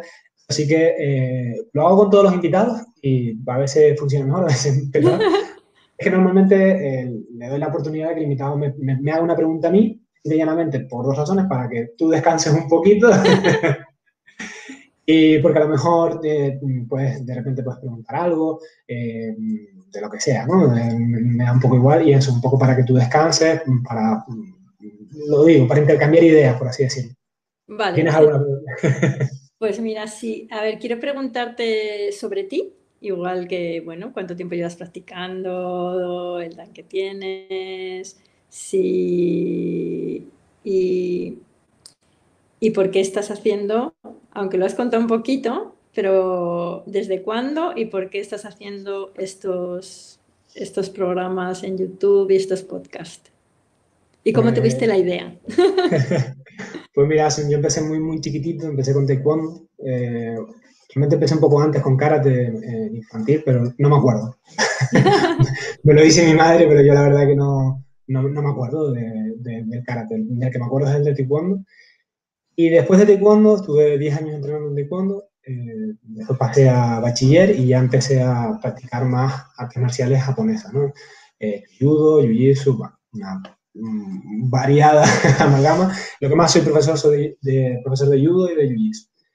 De hecho, yo cuando pasé, voy a hablar un poquito más de la transición que tuve de taekwondo a artes marciales eh, eh, japonesas, y es que yo estaba ya cansado de, de cuando, cuando yo empecé no era ni siquiera olímpico. Entonces nos dábamos mucho, hablando claro. nos dábamos mucho. Me imagino. Sí, demasiado. De hecho, el caos era, incluso en infantil y demás, se veía, ¿sabes? Que no era algo, sí, sí, se buscaba. O sea, tú si veías al otro que empezaba a bajar la cabeza por cansancio, además te lo decía la entrenadora o el entrenador, ve, dale. Después también hacía mucho kickboxing y demás. Yo busqué algo, hablando claro, más tranquilo. Fíjate tú que siendo adolescente, ya había visto mucha guerra y yo quería algo más tranquilo. Y entonces ya había internet y entonces me puse a investigar por internet. Y yo me di cuenta, digo, es que a mí lo que me gusta es Japón. Porque claro, antes no teníamos este acceso a la información tan grande como tenemos hoy en día, ¿no? Y de repente vi Yaido, vi Kendo. Y busqué Kendo, pero no había donde, antiguamente no había donde yo residía. Y entonces vi un chico que daba ahí Yaido tal, y empecé haciendo Yaido. Me pareció algo muy tranquilo. Estuve un tiempo, después probé el Kendo, un tiempillo. Eh, pero por desgracia, cuando yo empecé, no había, ahora mismo en Tenerife hay, hay grupos muy potentes, hay gente como Nico que está a pie del cañón, pero en aquel momento no, no, no, existía, entonces pues bueno, nos cansamos un poco y ya volví, como digo yo, como decimos aquí en Canarias, la cabra tira al monte y volví a la lucha. volví a la lucha. la verdad que tengo un muy buen recuerdo del Kendo. Una pena que no coincidiera por tiempo. Eh, de hecho, cuando, eh, cuando uno de los que llegan aquí, uno de los grupos más grandes, que, que es Nicolás Asensio, eh, cuando yo lo conocí, él estaba empezando. y estaban en el sur, era un jaleo porque yo soy del norte de la isla, no tenía carnet porque era, era pibe. Entonces, no coincidió en tiempo, no coincidió en tiempo, tampoco tenía dinero para... Yo entrenaba con el Bogú de, mi entrenador de Yaido, que me lo prestaba muy amablemente, la verdad. Eh, pero nos cansamos, nos cansamos de estar solos, lo que pasa muchas veces en, los sitios más pequeñitos. entrenan dos personas, desde que, uno, desde que los dos se cansen, que es lo que nos pasó, claro. porque cuando mi entrenador se cansaba y yo estaba animado, yo le tiraba, ah, venga, vamos a entrenar, y al revés, ¿no? Cuando yo estaba más en la universidad, no sé qué, él me decía, venga, vamos a entrenar. Pero llegó un momento que los dos estábamos muy desanimados y lo acabamos dejando. Y yo me dediqué a otras cosas y mi entrenador, de hecho, no, no siguió entrenando, sino hizo su camino y ya está. Entonces, pues la verdad que, que esa es un poco la historia más centrada en la parte del kendo, que es lo que yo he podido vivir. Y ya digo, con muy buenos recuerdos y la pena de no haberlo podido disfrutar un poco más.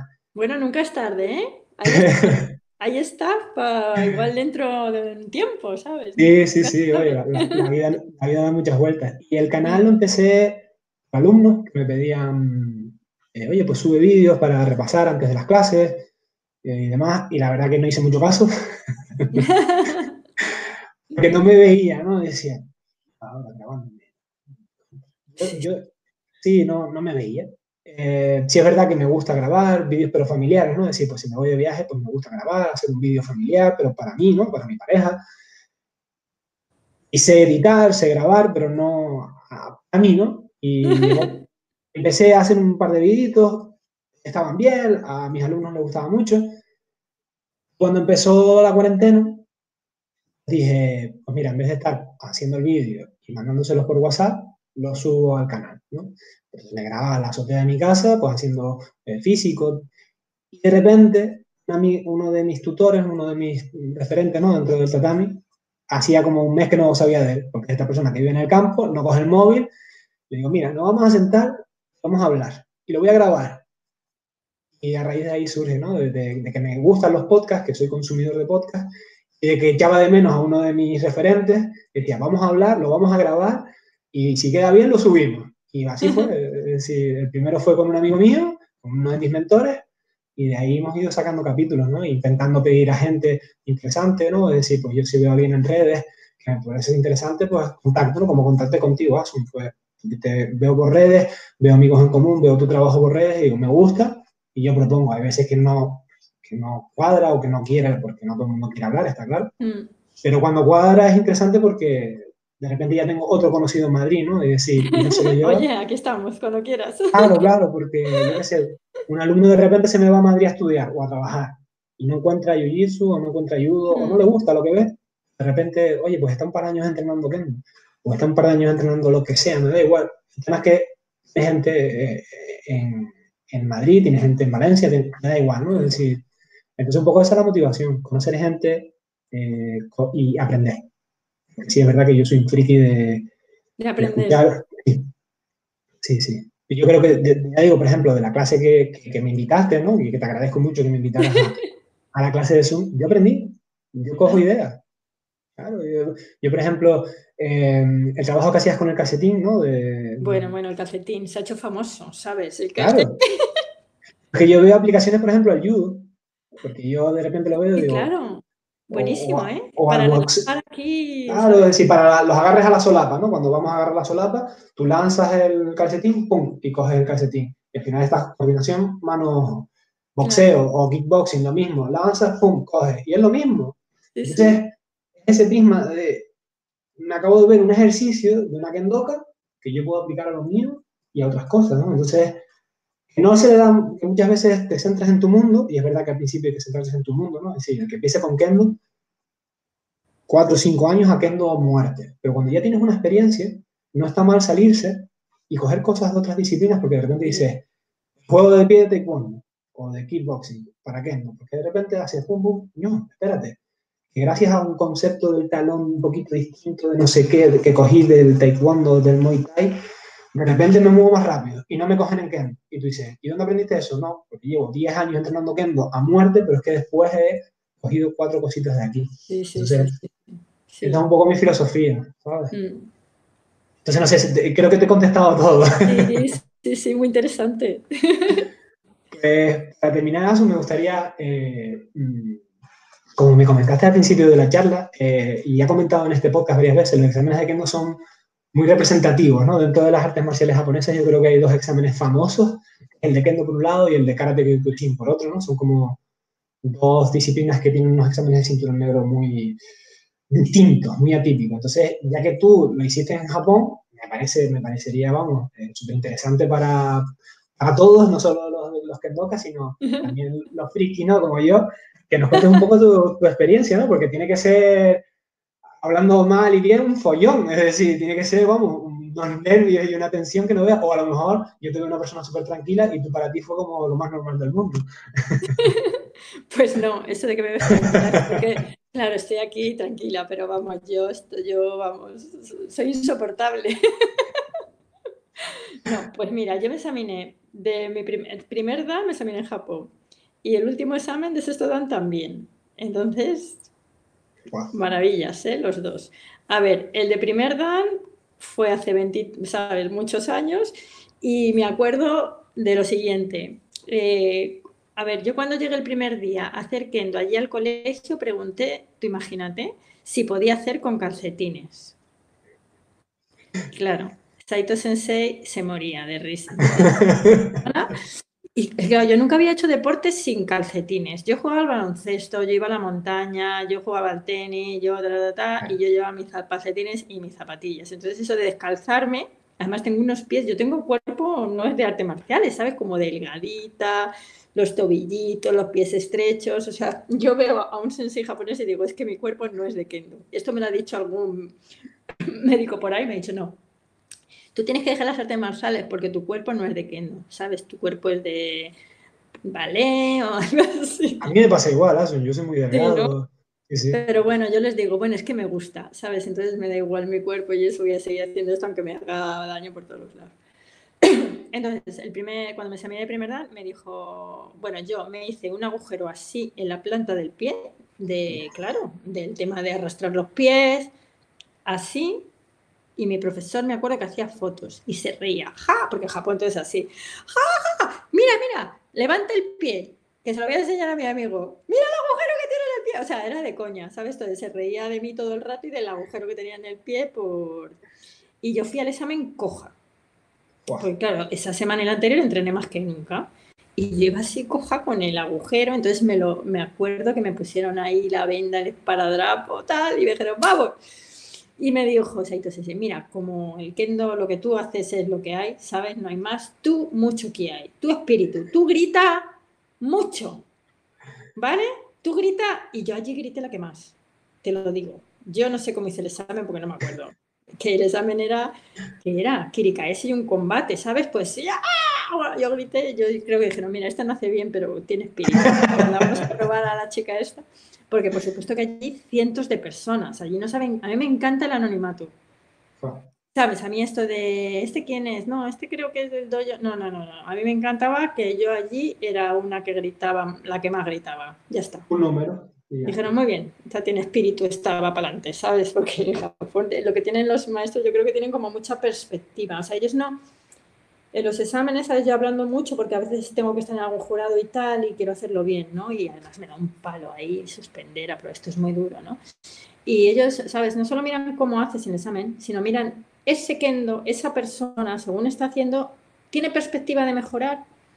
Y a veces no lo has hecho tan bien y te, ¿sabes? Que hay gente que dice, pero ese por qué lo han probado, si no sé qué, pues por el espíritu. ¿No? Y a lo mejor otro, oye, y ese, fíjate, ha hecho, bueno, no, intento hacer hasta estas técnicas complicadas y suspenso. Pues porque eso no es lo que te viene en el examen y, no, o sea, tienen como mucha perspectiva y es muy interesante, ¿no? Como califican ellos. Bueno, pues así fue mi primer examen, coja, con un agujero en el pie, yo contentísima, a ver, contentísima por Saito Sensei, si es que a mí, Bueno, luego al final te hace ilusión también, pero que yo me examiné porque él quería que me examinara. ¿Sabes?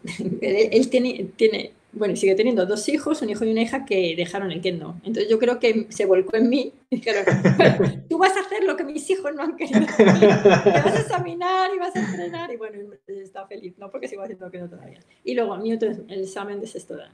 Claro, esto ha sido maravilloso también, ¿sabes? O sea, me examiné tres veces. La primera en un curso que hice en Japón, en Kitamoto, que es una maravilla de curso, que se lo recomiendo a todo el mundo, de verdad, qué maravilla. Es un curso de una semana para eh, como profe bueno, profesores o gente que tiene unos cuantos danes de kendo extranjeros. O sea, es un curso en Japón con la creen de la creen de los maestros japoneses dedicado a extranjeros, pero que había ahí gente de cuarenta y tantos países. Y un grupo reducido, o sea, éramos a lo mejor 40, no cuarenta y tantos, no, 40 de veintitantos países. Maravilla. ¿Sabes? Con, haces con gente de un montón de países de nivel alto, con unos maestros allí que te mueres. O sea, élite. Y el último día hay exámenes. Exámenes que no son los, estos profesores de, que te conocen que te examinan, no, no, no, viene un jurado de fuera, se sienta, te examina y se van. O sea, es que ni hablas con ellos. Entonces ese examen era en Japón, pero con gente extranjera. Y la verdad, no quiero que quede mal, yo salí contenta del examen. ¿Sabes? Como muy centrada. Mm. Y además, después de un curso así es que está súper focus, ¿sabes? Es perfecto hacer un examen después, yo siempre digo, haz un examen después de un curso. No vayas a examinarte solo, porque vas desconcentrado del viaje tal. Tienes que hacer un curso y destrozado haces el examen, no importa, son dos minutos. ¿Sabes? vas a sacar energía de sobra. Entonces, eh, además terminé el examen y mis compañeros, que se examen, oh, qué bien te ha salido tus pruebas, tal. Pues me sorprendieron. y a ver, yo siempre, bueno, me sorprendió que fue un palo, pero yo siempre, y tengo clarísimo que cuando te suspenden, es el momento, cuando te suspenden el examen es cuando tú pegas el subido. Si sigues pensando en examinarte otra vez. ¿Sabes? Yo esto, este examen que fueron, que me suspendieron dos veces, es donde pegué una subida. Y en quinto dan, que me suspendieron unas cuantas veces, otra subida. ¿Sabes? Estos suspensos te ayudan como, bueno, a ver, ¿cuándo me examino la próxima vez? Vale, el año que viene. O sea, yo no me examino enseguida, el año que viene. Vale, esto que me han dicho lo voy a trabajar. Y ahí centrado. Y es cuando pegas los, los saltos, ¿sabes? Esos suspensos te sirven para aprender.